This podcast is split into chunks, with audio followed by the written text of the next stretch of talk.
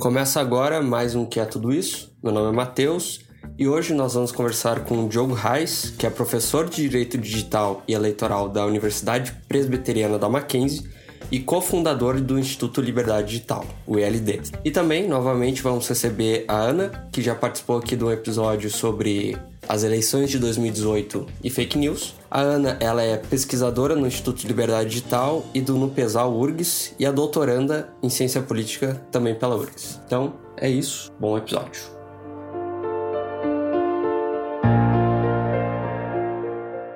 Seja bem-vindo, Diogo, e seja bem-vinda novamente, Ana. Segunda participação dela aqui. Tem um episódio sobre eleições e fake news, que também ecoa com o que a gente vai falar aqui, e acho que é interessante escutar aquele episódio também. Então, Diogo, se possível, acho que seria interessante começar falando um pouco sobre o que é o Instituto Liberdade Digital, qual é o papel e o que vocês fazem ali. A Ana também, né, como pesquisadora do Instituto, acho que a gente poderia começar falando sobre isso, assim. Não, perfeito, Matheus. Cara, o Instituto Liberdade Digital é um think tank, é uma associação. A, a gente tem. É, a gente pretende transformá-la em uma associação sem fins lucrativos e dedicado à pesquisa. Assim. Basicamente é isso.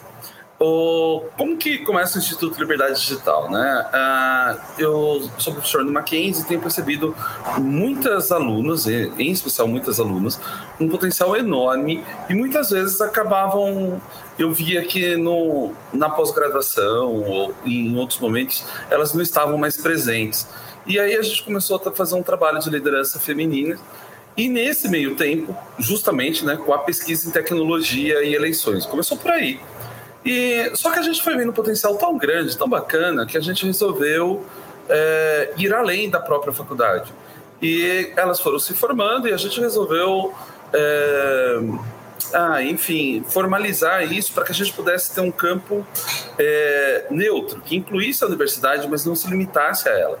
E aí, a partir de então, a gente fundou o Instituto Liberdade Digital. É, a professora Maria Marinho é uma professora do, do Mackenzie também, onde eu também sou professor. E as pesquisadoras, nem todas são do Mackenzie, é, mas a, no início no, é, elas vinham de lá como formação, seja mestrado, doutorado ou graduação. Ana Júlia, por exemplo, é uma das nossas uhum. pesquisadoras e ela é importada, né? Ana Júlia, é, ela não, não veio do Mackenzie e ela, eu acho que é bacana, assim como a Beatriz, eu acho que é bacana para mostrar é, que talvez a gente continuou trilhando esse caminho de ir para além da universidade, não para abandoná-la, mas para incluir mais pessoas e mais expertises. Né? Eu não sei, Ana, o que, que você tem achado do ILD? Se puder compartilhar um pouco o que você acha é, sobre acho que é legal. Sim. Não, e é, essa proposta do ILD de tanto continuar a formação de, de pesquisadoras para depois de terminar sua graduação ou até pós, e, e também entregar pesquisas de, de qualidade científica para diversos. Uh, para os nossos parceiros, né? Por exemplo, WhatsApp, Google, Facebook. É, é uma proposta muito interessante, assim, e a gente e o, e o ILD, além dessas pesquisas firmadas, tem também o projeto de Fellows, que a gente está com o edital aberto, que é voltado para alunos de graduação da área de humanas. Uh, ele está aberto até o dia 17 de maio, inclusive, depois eu posso estar mandando no edital, que é um, um projeto de formação de pesquisadores. Assim, os alunos eles integram o ILD e passam a acompanhar as nossas pesquisas eles têm uh, pequenos cursos de formação, eles têm a possibilidade de escrever junto com a gente. Um, tanto artigos de opinião quanto participar diretamente dos projetos. Então, além dessa, das pesquisas, a gente também tem também se propõe a ter um espaço de formação para alunos. Então, isso é muito legal. E no eu, eu entrei final do ano passado no ILD E eu não eu participei do último programa de fellows, agora esse novo eu vou participar desde o início. E a ideia é que a gente uh, receba alunos além o, o, professor Diogo é do direito, né? A, a maioria das meninas do, do ILB são do direito, mas que também tenham pessoas de outras áreas. Eu, por exemplo, sou da ciência política, das políticas públicas, e uh, nós estamos recebendo candidatos até da letras, biblioteconomia, a gente estava falando antes numa reunião, então vai ser bem legal de ter esses diferentes inputs, assim, até porque o ILD tem essa proposta de ser multidisciplinar que, assim como é o ambiente digital, é um ambiente multidisciplinar e a gente precisa uh, cada vez mais estar tá integrando conhecimentos. Então, é muito legal fazer parte do Instituto e depois eu vou mandar o edital, espero, se bem que o, o podcast vai ao ar depois do final. Mas, para as próximas edições, né, eu enviei lá para as congrades da URGS, já temos inscritos da URGS, inclusive. É, bom, é, é, bem interessante isso, porque vocês fazem algo que era bem comum nas universidades, acho que sei lá, nos anos 60 por aí, que é tu ter essas equipes multidisciplinares para abordar um tema, né? Eu acho que eu não sei se a gente chegou a falar disso, Ana, mas o, o teu livro tá relacionado de alguma forma com, com o LD? O, parte da tua pesquisa tem alguma coisa? Uh, ele foi anterior a eu entrar no LD, mas quando eu estava fazendo a pesquisa foi conheci o professor Diogo num, num evento sobre desinformação no Tribunal Superior Eleitoral, que foi uh, lá que eu conduzi algumas das, das entrevistas que integram o livro, e foi quando a gente teve a oportunidade de se conhecer. Eu lembro que na época o professor falou ah, que estava pensando em, em, criar um instituto de pesquisa, e daí a, gente foi mantendo contato, né? O professor Diogo ele escreveu o prefácio do livro, então, mas isso foi antes uh, de eu integrar o ILD. Na época o ILD já estava já tava começando, né? E acabou saindo só esse ano o livro, mas ele foi feito anterior. Tu falou sobre desinformação ali, que era uma das coisas que estava pesquisando. Já aproveito o gancho para começar no escopo aqui do nosso episódio, uma parte dele pelo menos, que é bom sobre desinformação, as redes sociais e o problema da liberdade de expressão, né? Como que a gente, como é que essas coisas se afetam e de que forma, de que forma acho que o direito, né, a, a parte do, do mais do Diogo, como é que o direito está lidando com toda essa questão? Eu acho que a gente poderia começar lidando assim com com o problema da, da, da liberdade de expressão tratar um pouco o que, que exatamente a gente está tomando como liberdade de expressão aqui. É, eu, eu acho, Matheus, que talvez um, um, dos maiores desafios seja esse, né? Delimitar o que é liberdade de expressão. E não é um papo de acadêmico, de quem não, não, não tem uma definição precisa. É, é por, um, por um motivo muito especial, porque a ideia é que a liberdade de expressão ela seja construída. E se você tiver um projeto pronto, acabado, ela nunca vai evoluir, né? Você nunca vai saber até onde ela vai. É, a gente não tem um paradigma muito preciso de liberdade de expressão no Brasil. E toda essa, essa dificuldade em, entender quais são os seus contornos acaba refletindo no cenário jurídico e no cenário digital. Então, é, é esse um espaço de, de constante conflito. É, eu costumo dizer que a liberdade de expressão ela sempre está tensionada, sempre tem alguém querendo que alguém não fale alguma coisa, quando fale que responda e que, e que pague por aquilo que falou. E então, de uma certa maneira, é como se fosse um elástico, sabe? Está sempre tensionado, sempre esticado. O grande segredo é não deixar estourar e tentar encontrar espaços e momentos em que a gente consiga deixar a liberdade de, de expressão em sua forma mais plena, onde a gente tem menos conflito pelo que se fala, pelo que se pensa, pelo que se escreve ou se produz. Então, é um, um pouco, eu acho que, que é essa ideia. É difícil da gente ter um, um, uma previsão matemática, até porque é, é, é, é um, é, um, é um espaço é, de conexão humana e, e, depende muito também do seu contexto. É muito difícil analisar um conteúdo sem o seu contexto. Então, todo esse conjunto faz a liberdade de expressão talvez um conceito inacabado. E ser inacabado é bom, pelo menos na minha opinião, porque uh, não a limita e a gente pode ir construindo. Por outro lado, diminuir a liberdade de expressão mostra o, os perigos dessa, dessa atividade. Não é um tema fácil, não. Pois é, no, no pelo pouco que eu sei, acho que nos Estados Unidos isso é talvez seja mais fácil de lidar, eu acho, porque tem a, as emendas lá, né? Inclusive, por exemplo, uma, uma questão que eu, que eu acompanho mais ou menos, que é de, de comédia e stand-up e tal que lá tem uma. Lá é muito mais forte, assim, né? Acho que justamente porque eles se defendem muito por essa questão da liberdade de expressão. Então, por exemplo, um comediante americano é absurdo alguém ser processado por causa de uma piada. Para eles não faz esse sentido isso. É. Ah, muito legal você falar isso. Eu acho que o humor é uma forma que sempre tem um, um, um espaço crítico na, na, na, liberdade de expressão. E o, talvez o que explica isso nos Estados Unidos é que os Estados Unidos têm um paradigma de liberdade de expressão muito mais definido. E, e, e fez uh, uh, determinadas opções que acaba refletindo, e, e, mesmo assim não é fácil, mas é mais fácil entender o que é liberdade de expressão nos Estados Unidos, por exemplo, do que aqui no Brasil. Não que o Brasil é pior, não é isso. É que é um outro modelo. A gente preferiu não definir de, uma, de um modo tão preciso, né? Então, talvez a gente poderia dizer que de, uma certa maneira, nos Estados Unidos, a gente tem uma proteção da liberdade de expressão e, e uma garantia levada tão a sério que qualquer, qualquer ameaça a ela, ela parte de uma ideia de que seria mais grave do que a, o que a pessoa está falando. Não é sempre assim, a gente está tendo mudanças nisso e eu acho que é legal de falar, sobretudo se a gente pegar aqui, por exemplo, as, as redes sociais do ex-presidente norte-americano, como Donald Trump. E a gente teve é, remoção de determinados conteúdos, a gente teve implicações práticas e muito graves, como a invasão do Capitólio. Então, perceba que a gente está mexendo com algo muito sensível, tanto para conceder mais liberdade quanto para restringir essa liberdade. De uma certa maneira, cara, toda vez que a gente mexe na liberdade, de na liberdade de expressão, no conteúdo, esse conjunto ele meio que sangra. A gente tem que escolher por que, que vai sangrar, se vai valer a pena ou não e qual é esse montante, sabe? Então, e daí que as decisões acabam ficando talvez menos exatas, mais abertas. Mas isso tem a ver um pouco com o nosso sistema mesmo, sabe?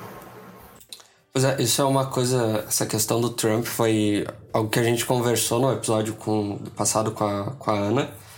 E o meu, meu estranhamento que eu falei para ela assim foi bom parece que, que as mídias sociais pelo menos hoje revelam com ter removido o Trump né na época ele era presidente ainda eu acho e revela que talvez bom essas mídias tenham mais força do que, em alguma medida, que o próprio governo, né? Porque ele, é, ele era o governo na época. E acho que o fato de tu tirar o presidente dos Estados Unidos e tal, dessas redes, revela algo que pode ser bom no sentido, mas ameaçador no outro, né? Bom, esses caras têm muito poder na mão. Cara, é, é, é assim, eu acho que é, a gente é, entender o papel das redes sociais no mundo, então, não é também um negócio simples, porque é uma empresa privada, ela tem um modelo de negócio legítimo, é lícita, não é uma, né, não é uma empresa de drogas, ela é lícita. Ela, ela tem ali um, um, um, um, baseada talvez numa espécie de economia de atenção, ela tem ali todo aquele processo. Mas ela, por ela ser um espaço privado, e ela pode ditar suas regras. Mas essas regras, de alguma maneira, vão confrontar nos locais onde ela, elas estão. Nesse caso específico, a gente não pode negar a dimensão pública das redes sociais. E, curiosamente, o Trump é um dos governantes que mais se utilizou, por exemplo, do Twitter para divulgação de atos oficiais. Né? Não sei se é o que mais utilizou, mas é um, um que notoriamente utilizável. Então, a gente percebe uma forma de colocar aquele conteúdo da rede social é, no debate público e a partir de então fica sujeito às regras da própria plataforma. O estranho, Matheus, seria se o tweet, por exemplo, do Trump não fosse removido e o seu, ou o meu, ou da Ana falando a mesma coisa fosse. Porque aí a gente ter, não, não teria um parâmetro, a gente teria, na verdade, uma liberação. Né? Então, eu sei que não é simples remover o conteúdo, sobretudo de uma autoridade do governo, mas talvez isso está muito relacionado em a gente pensar na relação de poder baseada no Estado onde o Estado tem é, a, a, soberania, seus limites territoriais, e ali pronto, ninguém mais ninguém manda mais do que ele. Acontece que talvez a nossa vida não é mais presencial ou virtual, ela é híbrida. E embora os nossos pés estejam aqui no território do Brasil, talvez nossa cabeça, nosso trabalho e nossos eh, relacionamentos estejam, sei lá, no Oriente Médio, no, na Europa, na América do Norte. E, e aí, como lidar com, é, essa, com a chamada extraterritorialidade do campo digital, né? Tem alguns atores bem interessantes. Um, um, e uma das nossas colegas, a Roberta Batista, está escrevendo um mestrado um pouco nessa linha de qual é a relação entre as big techs e a, a democracia e o Estado em si. Né? Será que a gente teve um, uma transformação desse papel de soberania? E tudo isso eu acho que fica muito mais louco, Matheus, se você for pensar na, nas criptomoedas. Ou seja, o que, que é o Estado? Né? É o que detém a soberania ou um, controle de, de, de segurança e ao mesmo tempo que emite e cuida da moeda. E aí, de repente, você já tem a moeda saindo da mão do Estado, você tem. E, e sobrou o quê, né? Então, que, como, como que a gente vai cuidar disso? Eu acho que vale pensar nesse espaço tecnológico se a gente não está, talvez, redesenhando ou botando alguns desenhos que a gente tem como até como dogma com, com esse espaço de soberania. Né? Será que essa soberania é a mesma num ambiente digital? Será que as redes sociais usam essa parcela de poder é, ou, ou, ou, na verdade, essa parcela de poder também as limitam? Porque uma rede social que retirou um conteúdo sem ser com base nos seus termos pode ser obrigada a, a, a voltar esse determinado conteúdo. Então, não é um ganha-ganha, um é uma troca ali.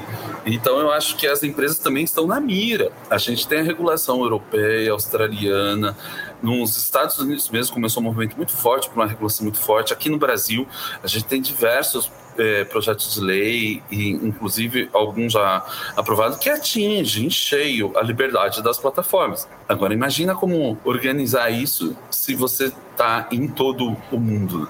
Um negócio muito louco, de, às vezes, a gente pensar é que eu lembro que há um tempo atrás o ministro Alexandre de Moraes, no Supremo Tribunal Federal, é, determinou a, a, exclusão de algumas pessoas das redes sociais em razão dos atentados ao, ao próprio Supremo e, e, determinou que a remoção fosse feita em todos os países do mundo. Então, assim, não é só no Brasil.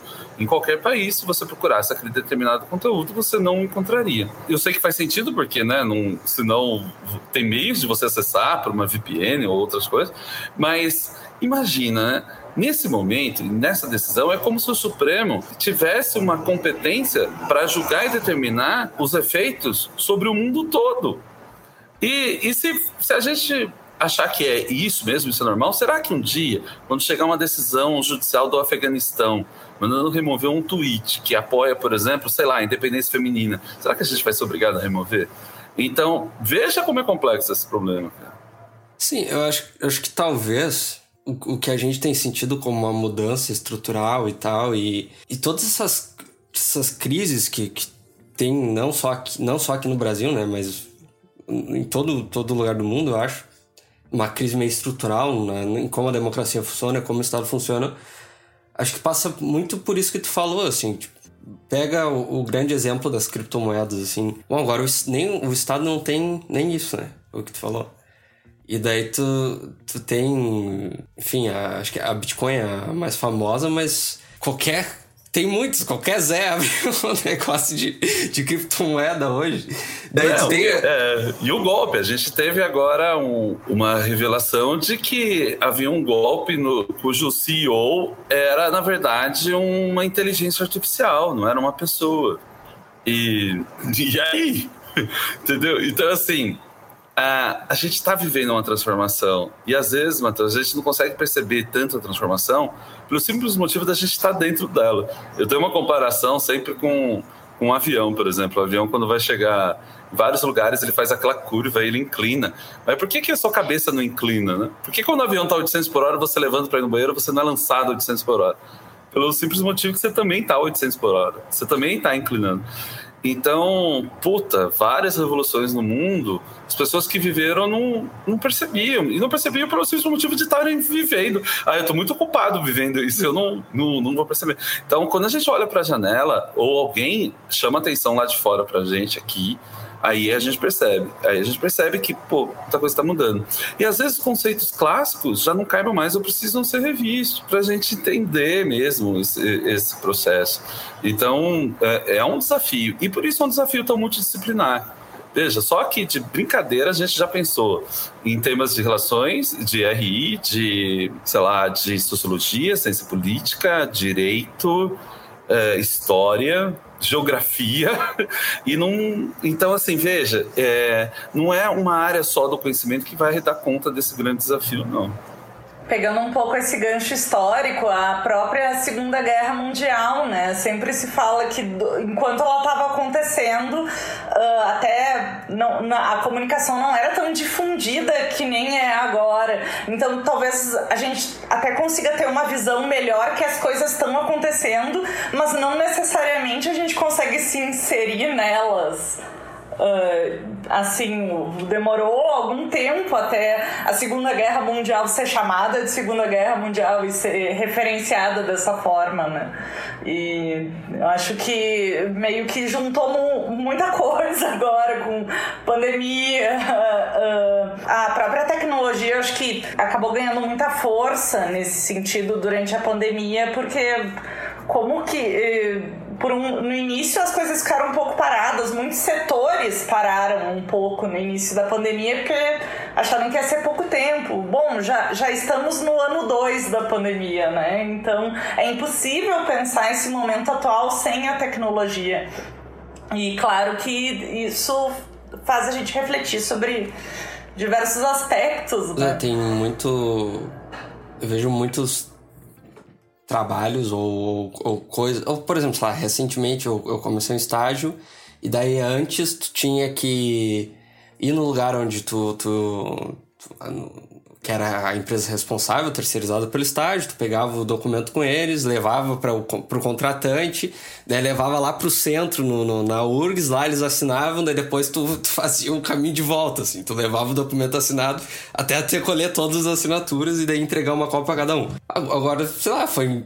Eu resolvi isso tudo em e-mail, sabe? E eu não precisei sair de casa para isso, só fui lá levar os documentos e tal. Então, é, acho que é, é bem interessante, assim, como a, a, tecnologia vai, vai. Tudo isso que a Ana falou, né? Tu tá em um novo momento, como essas coisas vão, vão mudando, assim, e talvez mecanismos antigos que a gente utilizava, tendo como o normal, talvez não, não, não precisem mais ser utilizados daquele modo, né? Tem um outro jeito de fazer.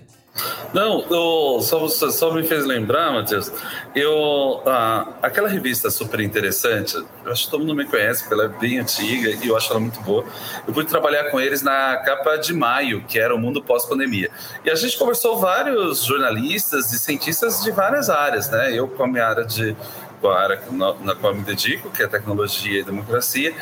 E uma pergunta do jornalista, aliás, excelente jornalista, Emanuel, ele falou assim: Mas você acha que a gente ainda vai ter o Congresso Nacional? Eu falei: Como assim? Ainda vai ter o Congresso Nacional? Ele falou: Não, não, eu tô falando do prédio. Porque assim, não é melhor eles ficarem nas suas bases e atuando e votando pela internet, cara. E, e, eu falei assim: olha, olha que, que curioso. Essa pergunta seria uma pergunta totalmente sem sentido é, há um tempo atrás. Hoje, ela tem todo sentido, mas é, é difícil de você pensar nela porque, ah, se o prédio está construído, para que, que eu vou demolir? Né? Então, a gente precisava, talvez, né, para é, entender que a gente é, está vendo rupturas de alguns paradigmas. E, e talvez a própria pandemia é um, um dos fatores, né? não dá para falar, é, é, uma coisa horrorosa, uma desgraça. Eu perdi gente muito querida e, e, e fico muito preocupado e solidário a todo mundo que está sofrendo tanto. Mas é, não dá para deixar de, de, de, falar que talvez a gente comece a pensar algumas coisas a partir da tecnologia e não a, a tecnologia inserida nas coisas que a gente já conhece. Por que eu estou falando isso? Ah, eu conheço o Congresso Nacional como um prédio. Para mim, isso faz sentido. Talvez, num, se a tecnologia já existisse e não houvesse o prédio, por exemplo, do, do Congresso Nacional, é, seria algo normal não ter um escritório seria algo normal. Assim como hoje é normal não ter um telefone fixo. Não faz sentido. E antes, a sensação é que você era quase um meio cidadão, não só pela comunicação, mas, ah, sei lá, principalmente na atividade profissional. Se não tivesse o telefone fixo, dava a impressão que você não existia, que você era um golpe. E hoje faz tão zero sentido isso. Então, eu acho que o, o, o mundo foi evoluindo e a gente foi se acostumando e, e acoplando a tecnologia.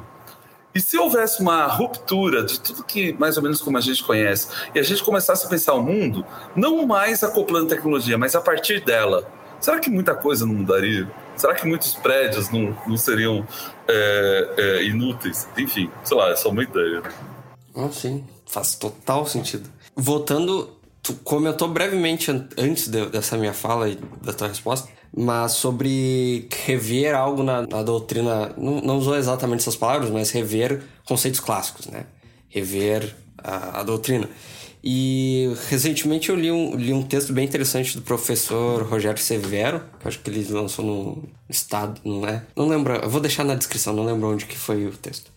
Mas onde ele fala que a, as redes sociais elas trazem um desafio, a, um novo desafio a doutrina clássica da liberdade de expressão, né? Não, e não é necessariamente com o Stuart Mill e tal.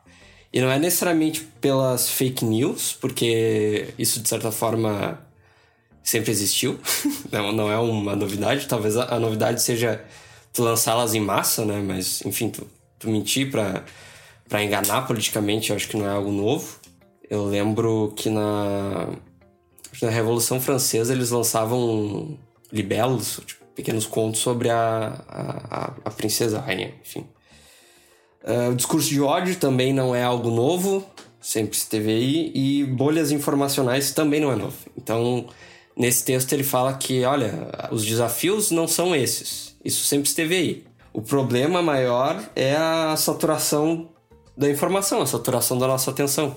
A gente não é capaz mais de absorver tanta informação e talvez isso represente um risco maior, porque eu acabo, talvez eu acabe me fechando, né, em, em função da saturação de informação, acabe me fechando e lendo sempre as mesmas coisas, sempre e não tenha mais, simplesmente não tenha mais disposição para escutar o outro lado, né?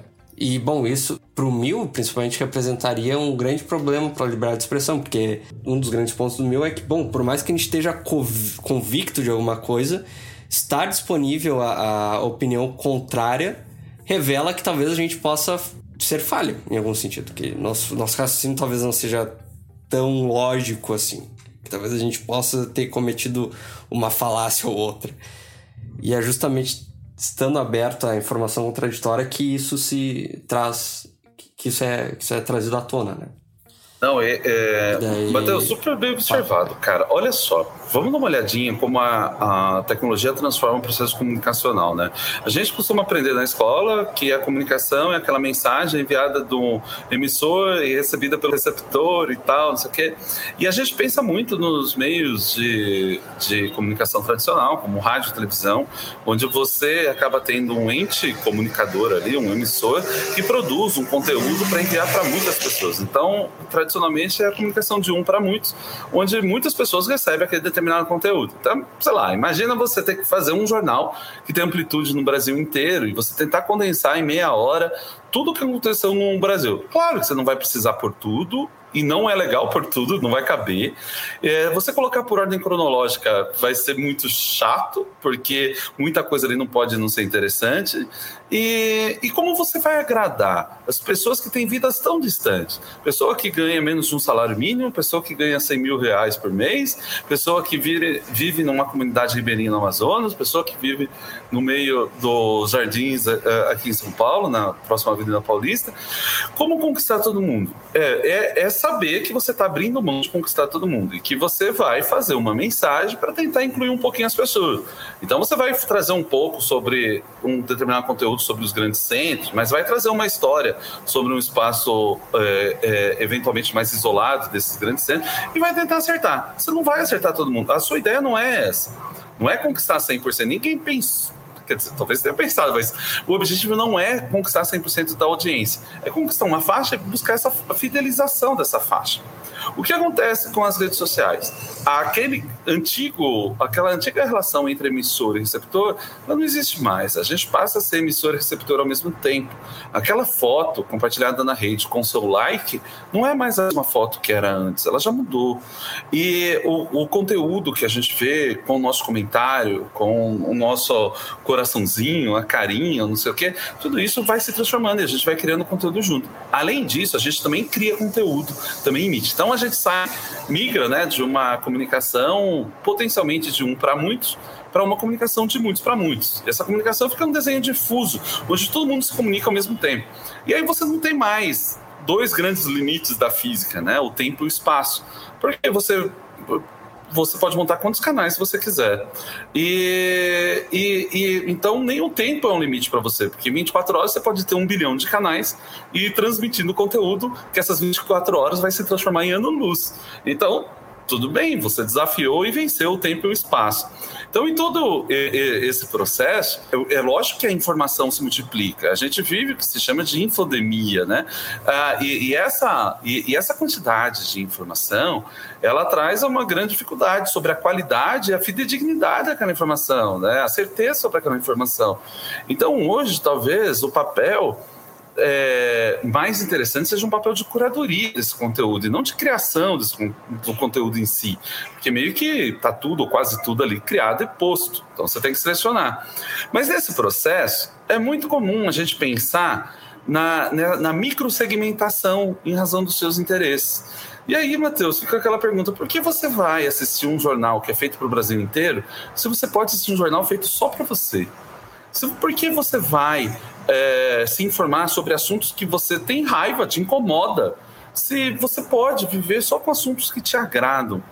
E, e, isso vai construindo um espaço de conforto, de exclusão, e no qual a gente tem uma boa parcela de responsabilidade nisso, já que a gente exclui as pessoas que pensam diferente, bloqueia as pessoas que pensam diferente, as ideias diferentes, e a gente vai treinando, ensinando o algoritmo como a gente quer viver no nosso mundo, do nosso próprio umbigo, o mundo de Alice, e a partir de então a gente passa a dialogar menos. E você sabe, Matheus, que talvez ilustre um pouco essa, esse meu ponto, uma instalação artística que tinha aqui em São Paulo há pouco tempo, ali na Avenida Paulista, pouco tempo, talvez dois anos já, ali na Avenida Paulista, em frente a um hospital chamado Santa Catarina. É, era um cubo, tipo um container, onde cabia uma pessoa lá dentro, e ele era forrado com aquelas telas, tipo tela de LED, eu acho, eu não, não sei exatamente. E aí, antes de você entrar, você dava o seu Instagram. E aí, quando você entrava lá, você ficava um minuto se deliciando com as suas fotos. Ali apareciam as fotos que tinham mais like, elas apareciam maiores, os comentários iam rodando e tudo entre o chão, o teto, as paredes. Você passava um minuto ali. E, e quando você saía, enfim, aquele meio que aquele mundo acabava. Sabe qual era o nome da instalação, da instalação artística, Matheus? O Museu de Mim Mesmo. E é muito louco a gente pensar, né? Se eu posso ter um jornal para mim mesmo, um museu para mim mesmo, um ciclo para mim mesmo, uma sociedade para mim mesmo, um grupo para mim mesmo. Então, assim, por que me relacionar? Perceba que as barreiras do tempo e do espaço faz com que a gente seja obrigado a se relacionar. Por exemplo, você está numa sala de aula, fatalmente vai ter pessoas ali que não te agradam. Mas você não pode simplesmente deletá-las. Não tem, você tem que conviver. E essa convivência pode ser incômoda, mas ela reflete o que a gente espera da humanidade: heterogeneidade, diversidade.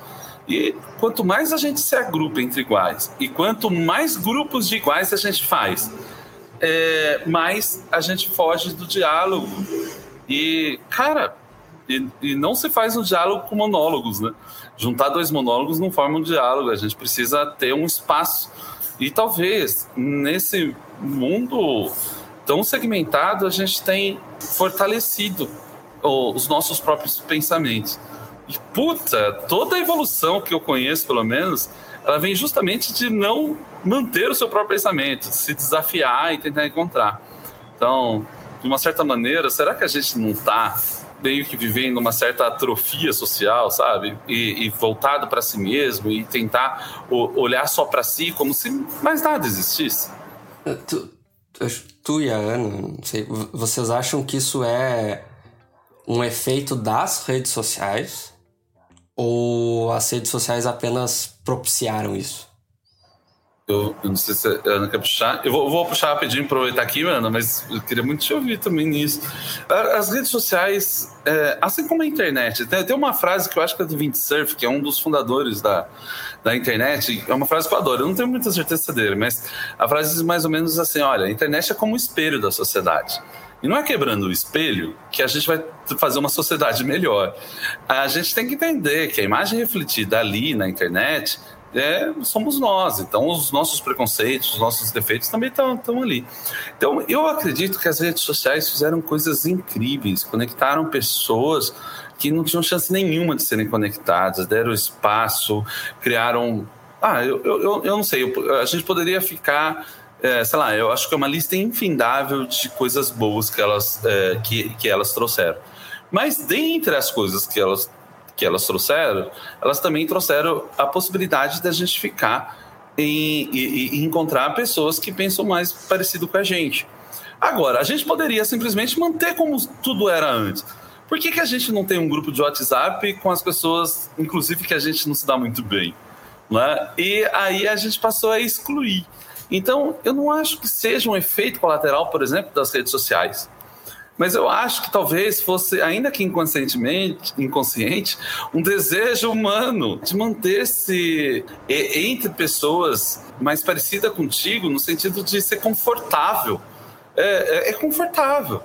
E então você vai, vai se expor ao risco por quê, né? Por que eu não posso fazer aqui? Por que, que eu vou, vou caçar se eu posso pedir um iFood? Então, assim, é, cara, sei lá, mas talvez a gente precisaria saber lidar um pouco melhor. Eu acho que as redes sociais cria muitas pontes, mas de repente a gente uh, tem usado também como, como bolhas, né? E aí a gente tem se reservado. Eu acho que esse é um defeito enorme, porque cara, a gente está perdendo, o mundo está acontecendo e talvez você não esteja vendo porque ele está fora da sua bolha, sabe? Não sei o que a Ana acha.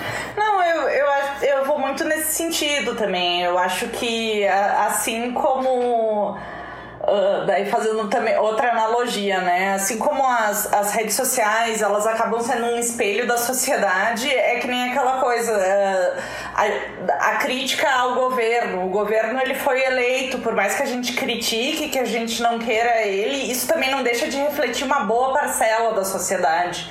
Então, eu acho que talvez a gente tenha que investir mais nesse sentido de educação, conscientização, formas de fazer com que as pessoas saibam utilizar dos seus instrumentos, dos instrumentos da melhor forma possível, sejam as redes sociais, seja o seu voto, seja manifestações políticas nas redes sociais ou nas ruas. Então, claro que existem situações e situações. Eh, isso seria o mundo ideal né? A gente conseguir que as pessoas tivessem um entendimento melhor uh, de tudo para fazer escolhas inteligentes. Uh, enquanto isso não acontece, talvez a gente tenha que pensar em outras frentes de ação. Mas uh, eu acredito que que as redes sociais, elas com certeza foram determinantes para isso se tornar mais latente, mas assim como o professor Diogo falou, sem dúvida existia já um, um desejo uh, das pessoas de conseguir uh, se isolar dentro desse lugar confortável que uh, não precisa, muitas vezes não quer bater boca ou vai procurar, porque por exemplo, assim como as pessoas criam as suas bolhas, a gente também tem nos comentaristas das notícias, né? Se tu abre ali as notícias, tem gente que vai justamente no. É, claro que isso também tem a questão robôs, enfim, mas de forma geral também tem muitas pessoas que vão uh, ler algumas notícias de algumas plataformas que têm opiniões contrárias só para criticar. Então eu acho que a, sociedade ela é muito complexa nesse sentido e, e a gente não pode culpabilizar apenas o instrumento, né? Onde, onde isso se torna mais aparente. Eu concordo que talvez não seja o caso de culpabilizar o, o instrumento, mas se isso é um, um, desejo humano, vamos dizer assim, de se enclausurar e, ficar apenas com os teus, aqueles que com que tu pensa, será que apenas educação resolveria isso? Será que tem um meio de, de, de burlar isso? A, a, partir do momento que tu não tem uma obrigatoriedade, né, de, de, de colocar as pessoas em convivência, de fazer essas ideias chocarem, a partir do momento que eu posso apenas escolher com quem que eu vou falar ou não. Ah, tudo bem se eu, não, se eu tô num, numa. Se eu tô, sei lá, numa sala de aula e eu ah, não concordo politicamente com ninguém, eu não vou falar com esses caras aqui, eu vou ir lá na, no, no, Posso estar falando com outros, outras 30 pessoas pelo meu celular e eu não preciso dessa convivência aqui. A partir do momento que eu posso fazer, inclusive essa escolha híbrida, né, entre presença, físico e virtual, será que isso, esse, esse, desejo humano ele não, ele não representa, ele não é o que está de fundo ali como uma ameaça maior à democracia? Ou da, ou da filosofia, né? Ou da filosofia. Cara, eu acho, eu acho assim que, veja, a, talvez isso acontecia naturalmente. Quando, um pouco antes da gente é, começar o podcast, a gente trocou uma ideia aqui e falou um pouco sobre o quanto as reuniões estão tão é, robotizadas, assim, no sentido em que, poxa, reuniões que levavam duas, três horas no trabalho e costumava ser premiada de café, de falar um pouco, sei lá, de como foi o seu final de semana, como foram as coisas e tal. A gente passou a concentrar, espremer isso para alta produtividade e, e hoje talvez a gente pouco aceita que uma pessoa traz dois minutos, quatro minutos, o que é nada perto do, de todo o processo. E a gente foi encaixando uma em outra reunião produtiva, tentando espremer, espremer, espremer, espremer, como se a gente fosse robotizado, né? Como se, se nesse espaço a gente não precisasse da, de outras coisas, de bater um papo, de se encontrar e tal. Não estou falando só com amigo, estou falando do, daquele relacionamento de trabalho. Eu acho, Matheus, que, que o, o, o, as barreiras do tempo e do espaço cuidavam um pouco disso que tinham, tem determinadas outras funções, mas cuidavam um pouco disso. Por exemplo, se está na sala de aula com pessoas insuportáveis, e isso acontece, é, cara, acabou a aula, você sai de lá. Tem a hora do intervalo, você vai comer alguma coisa, beber alguma coisa, você se junta naquela sua microbolha, né? Que há um tempo já foi chamado de panelinha. Não sei se o apelido vocês davam quando vocês eram mais novos. Mas, cara, e, e então talvez a gente tinha é, essas barreiras forçavam alguns limites. E o problema é que a, essa ausência de limites tem feito com que, bom, imagina, se você pudesse escolher, talvez você né, é, ia ficar com a sua panelinha ali todo dia, tal, mas você não podia, tocou o sinal, você tem que voltar para a sala de aula e encontrar aquele insuportável que senta do seu lado. Então, assim, e enfim, então talvez isso acontecia naturalmente. E, a, e essa, essas barreiras talvez tenham diminuindo, diminuindo seu espaço de atuação. Talvez a gente também precise começar a pensar em barreiras artificiais para isso. E poderia, se você imaginar, da mesma forma que uh, uh, a gente procura um conteúdo e a partir de então o algoritmo começa a entregar mais conteúdo daquele gênero para a gente, até entender como a gente funciona, o que a gente gosta. E, e basicamente essa é uma lógica comum. É, é a ideia de agradar o cliente, né? Você está dentro da lojinha, você vai trazer agradar o cliente. Então também poderia ter um, uma espécie de uma barreira artificial na qual, poxa, toda vez que você consumir esse conteúdo, a gente vai colocar, nossa, um conteúdo do qual você não gosta no meio só para te oferecer oportunidade do contraditório e tal, não sei o quê. Ou talvez algumas oportunidades, tipo, sei lá, aparecer um pop-up. Olha, você tem visto muita coisa sobre a Terra plana. Que tal olhar um pouco o que o pessoal da, que acredita que a Terra é esférica diz? Sei lá, e coisas assim, tentar. E aí talvez a gente teria. E eu acho que seria até mais fácil criar virtualmente do que fisicamente. Que, que a gente, de alguma maneira, já tinha o tempo e espaço. Então, assim também, como eu comentei das reuniões, eu acho que a gente tinha que ter um, alguns espaços para conversar sobre banalidades, sobre o tempo, aquele papinho de elevador que, que pode fazer falta no trato humano até. Então, sabe, talvez a gente esteja diante de um, de um novo desafio mesmo. E que a gente precisa tomar medidas de segurança para que a gente no, processo de tecnologia ou de digitalização do mundo, né, como um todo, a gente também não seja digitalizado a ponto de sermos apenas peças de produção, né, e talvez tomar um pouco mais de cuidado com isso e talvez se permitir um pouco se irritar com pessoas que pensam diferente, né? Como, como, como isso pode ser considerado uma enorme vantagem de poder ouvir outras opiniões, poder evoluir junto, nem que seja para passar raiva. Mas talvez o pior cenário é a solidão de um pensamento como o seu, né? Porque se todo mundo pensar como você, é talvez o espaço mais solitário que a gente tem, embora confortável, é solitário, é vazio. Então, talvez a gente precise criar esses, eh, essas oportunidades. O tempo e o espaço já não estão tão aí para isso. Talvez a gente poderia pensar num algoritmo para isso. Quem sabe uma rede social do contra, né? Aquela que te leva conteúdo que você odeia. E vai saber. E sei lá, a gente poderia pensar em várias coisas. Não, não, eu ia brincar uma rede social do mundo inverso, né? Você quer passar raiva hoje? Até uma coisa que. Até uma é, coisa tipo, que. Como você está se sentindo, né? Qual é o tamanho da sua raiva hoje? Mas é, vai saber, Ana. Às vezes. Pois é, essa questão da, da, da convivência eu acho interessante porque. Uh, bom, antes de qualquer modo, tu era obrigado a conviver. Mesmo que a pessoa tivesse passar raiva e tal, tu ia ter que meio que passar por cima disso e, e, e trocar nem que fosse conversa de elevador, sabe? E o tempo, não sei o quê. Hoje, hoje não precisa mais fazer isso. E eu não sei, tá, agora, agora uma evidência anedótica, puramente uma experiência pessoal, assim, empírica.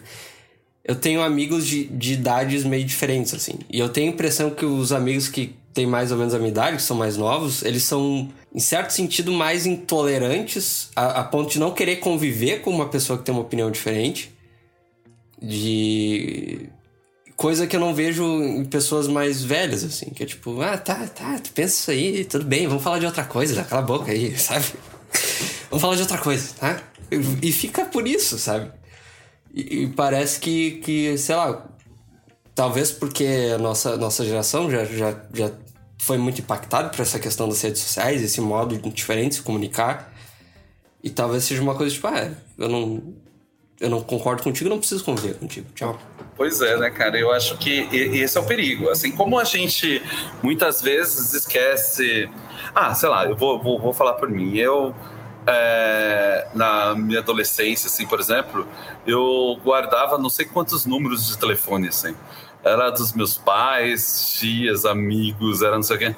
Hoje eu não sei um telefone, eu mal sei o meu, eu sempre tenho que dar uma olhadinha e tal.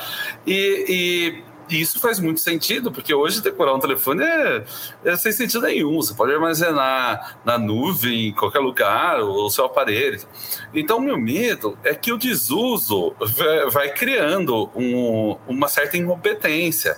E a gente tem que pensar um pouco que essa incompetência, que nesse caso, que você muito bem exemplificou, Matheus, ela é, poderia ser uma intolerância. E cara, isso pode deixar a gente é, sem opção ou é, é, engraçado, engraçado, né? A gente poderia até pensar num movimento é, estranho de, sei lá, num momento da globalização, de todo mundo estar tá em todo lugar e depois de todo mundo não querer estar, tá, né? O Mark Zuckerberg, na, numa das apresentações do Facebook, anual, eu não sei se foi oitava, nona, ele falou assim que ele acreditava que o futuro do o futuro seria privado. E é muito louco você pensar nisso, porque a gente conhece e pensa numa internet com a grande dificuldade de ter privacidade. Mas de repente tudo pode mudar. Né? De repente você pode ter. É, quer ver um exemplo que às vezes a gente não, não dá muita atenção? Eu estava pensando nisso esses dias. Os stories, por exemplo, do Instagram. É, já você já reparou que, tipo, né, se você não destaca ele, em 24 horas ele desaparece? É, o, os directs do Instagram tem um modelo novo, acho que é coisa de, de um mês ou algumas semanas, é, que é a possibilidade de conversas temporárias. Assim que a pessoa leu, a conversa paga. Você coloca no modo temporário. Será que o futuro não está sendo assim? E aí, de repente, a gente está pensando, uma internet assim, onde está tudo lá. E se de repente não tiver mais nada lá? De repente tudo for privado. Então, eu acho que a gente tem que entender que nesse, talvez nessa nesse momento a gente vive um experimentalismo exponencial e a gente vai ter que meio que se virar nesse, nesse processo aqui. E eu tenho bastante medo desse comentário que, que nem você fez, no sentido de cada vez mais as pessoas se fecharem seus mundos próprios, né? Assim, e medo por quê? Porque poxa, eu sempre achei que a tolerância, o diálogo fazia parte da democracia em si. Como democracia é um negócio que eu defendo, eu achava que seria um problema a gente se fechar, mas talvez eu esteja completamente errado. Uma vez eu estava na OEA, e num, debate muito bacana, cara, que aconteceu, e, eu, e a gente estava falando assim, não, mas isso acaba com a democracia e tal. e o Guilherme Canela, que é, é, um brasileiro, mas trabalha na Unesco, ele comentou assim: não, espera aí, que democracia?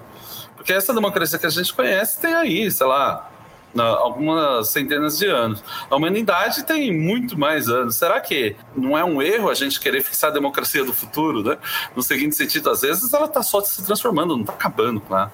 Então, não sei. É, eu acho que ter a possibilidade de pensar sobre isso é uma puta vantagem. Mas talvez a gente não vai chegar a respostas é, muito certas, não. Eu acho mais ou menos isso. Eu estava refletindo também sobre, sobre tudo que a gente falou, uh, essa questão de, às, às vezes, algumas pessoas mais velhas de, ah, deixa isso pra lá. Eu, eu tenho pensado um pouco sobre isso. Eu acho que às vezes isso também é um reflexo um pouco da nossa bolha, sabe?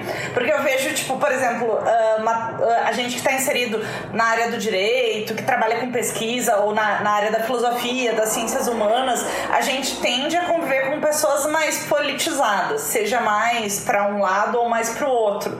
Mas, por exemplo, eu tenho alguns amigos da minha idade que não que odeiam política odeiam, não gostam de falar sobre isso. E eles, uh, nesse sentido, sempre que começa alguma discussão política, eles, não, não, não vai nisso, senão daqui a pouco vocês começam a brigar. Ou daqui a pouco a, a, começam a discutir. Então eu acho que tem um pouco isso também, de tipo, porque nem sempre precisa se brigar, às vezes pode só discutir pontos diferentes. Mas muitas pessoas simplesmente não gostam de falar disso porque as opiniões são divergentes.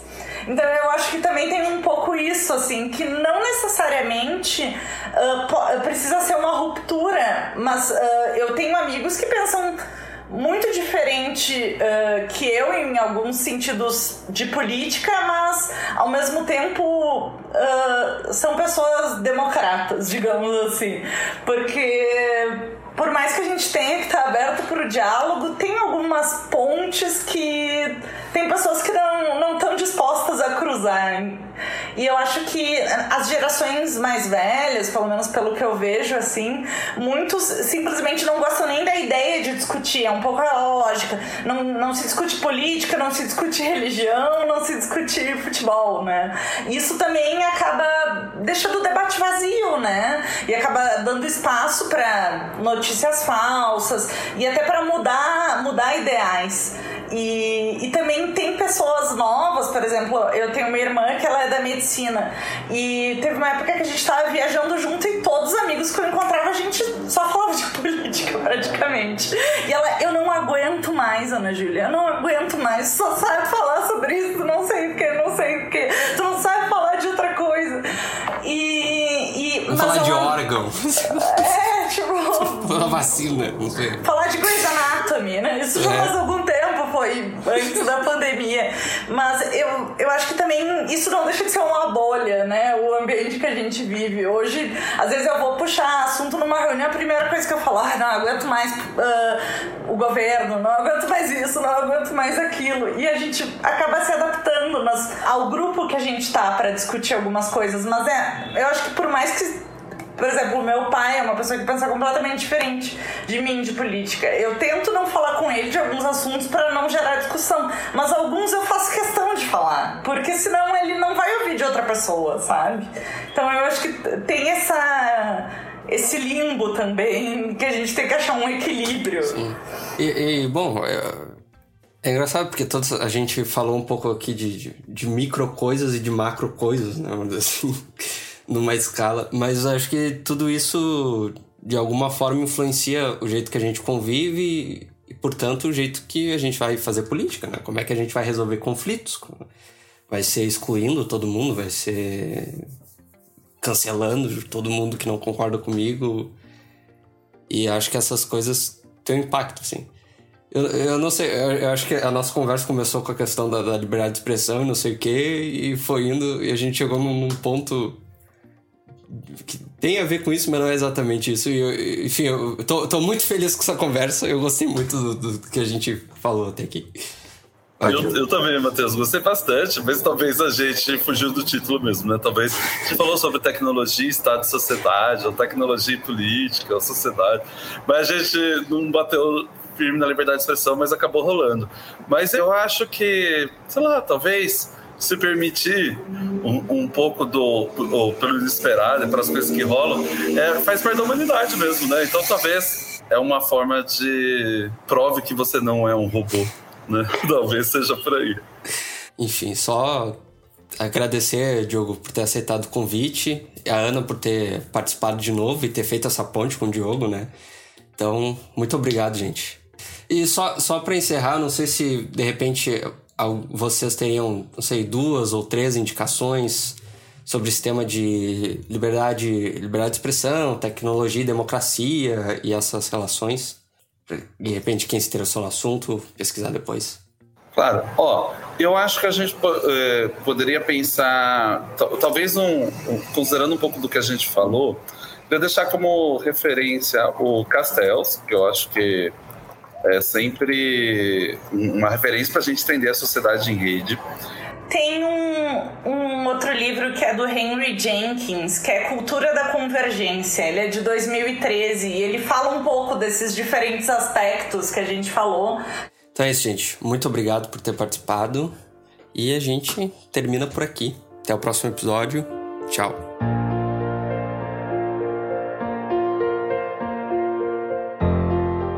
Esse episódio foi editado por Joe Prats. Contato em arroba Joe Prats.